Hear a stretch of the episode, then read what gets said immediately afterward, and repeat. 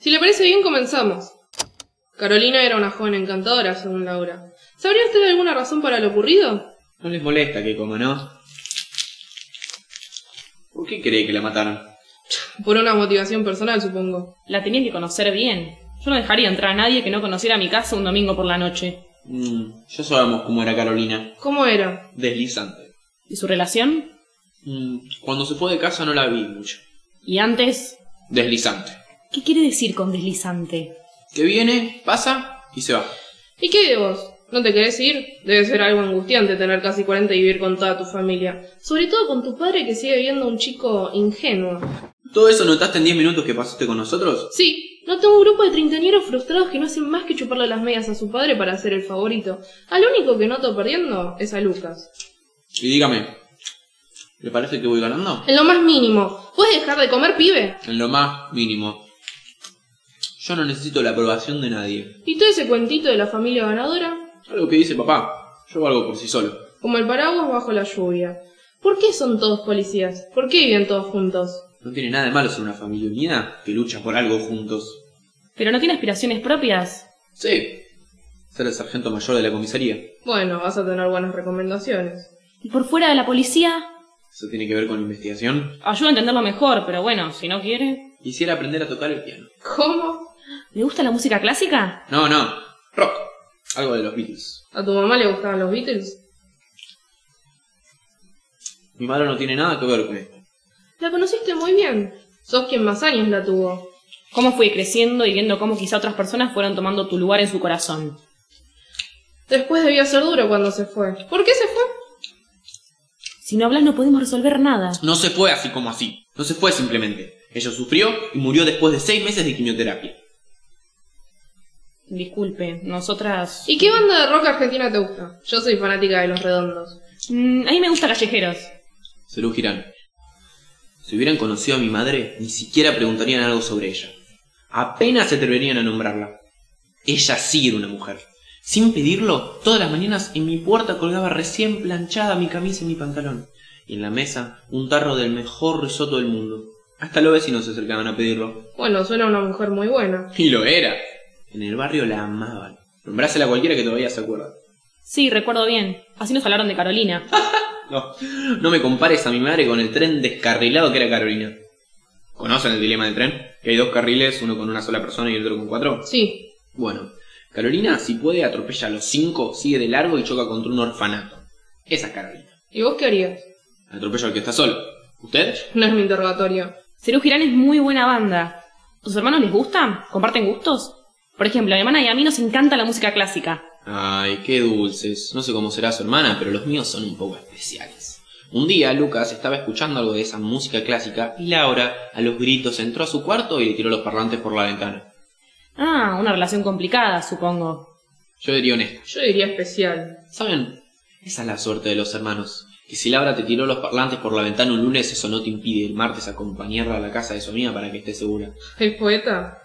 A mí me pareció muy interesante y ojalá algún día su hermana pueda caminar tranquila por la calle. ¿Usted cómo lo hace? Llevo un arma. Bueno, díganos una última cosa. ¿Cuándo fue la última vez que vieron a Carolina?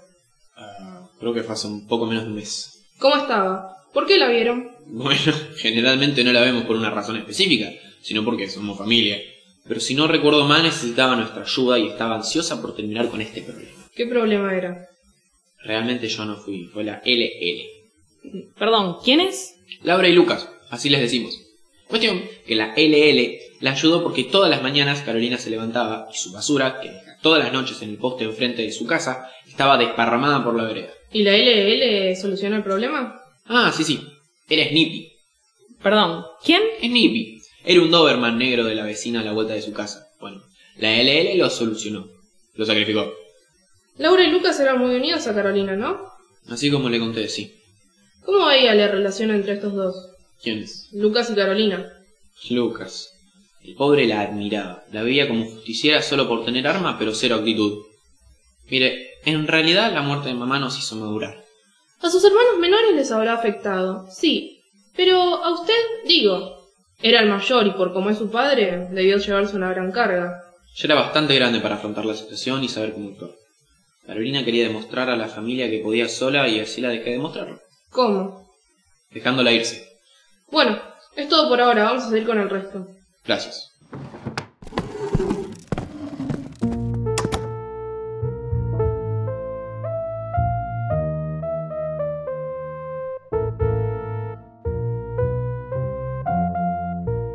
Trate de no hablar de lo que se dijo en la cocina. Sí, fiscal. Bueno, Laura, cumplimos y vinimos a ver a su familia, pero en este caso se debe seguir en la comisaría como cualquier otro. Así que por favor le pido que mañana vaya usted a la comisaría para interrogarla. Con los demás ya hablaremos. ¿Qué es un poco más, fiscal? Así llegamos rápido al fondo de esto.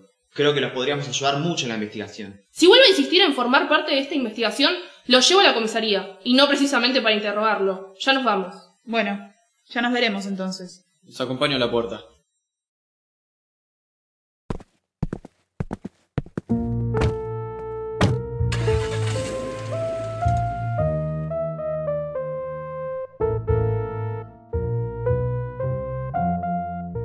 ¿Y Agustín qué piensa? Sabe medir sus palabras. Se nota que aprecia a su madre. Sí, pero cualquiera aprecia a una madre. Excepto que seas un boludo. O que ella te haya hecho algo malo. Aún así depende... Y la suya está muerta, así que no importa. Tiene carácter, ¿eh? Dice que no le debe nada a nadie. Es un lindo cuento que se dice para no sentirse miserable. ¿A qué se refiere? Aquí es un pequeño González, pero más bruto. El resto de la familia no se salva tampoco. Pareció raro cómo contaban las cosas.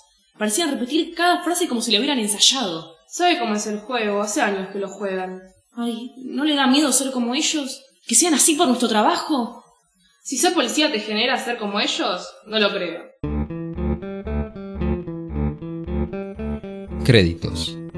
Por una cabeza podcast fue dirigido por Juan Cruz Cortés, escrito por Juan Cruz Cortés y Clara Funes, editado y musicalizado por Manuel Cortés. Elenco. Valentina Contrera como la fiscal, Lourdes Esquivel como Navarro, Fabiana Mosota como la vecina, Sofía Cineo como Laura, Bruno Calcaño como González, Bruno Di Primio como Agustín, Juan Cruz Cortés como Lucas, Milagros Minio como Carolina, locutor de documental y créditos por mí, Ricardo Cortés.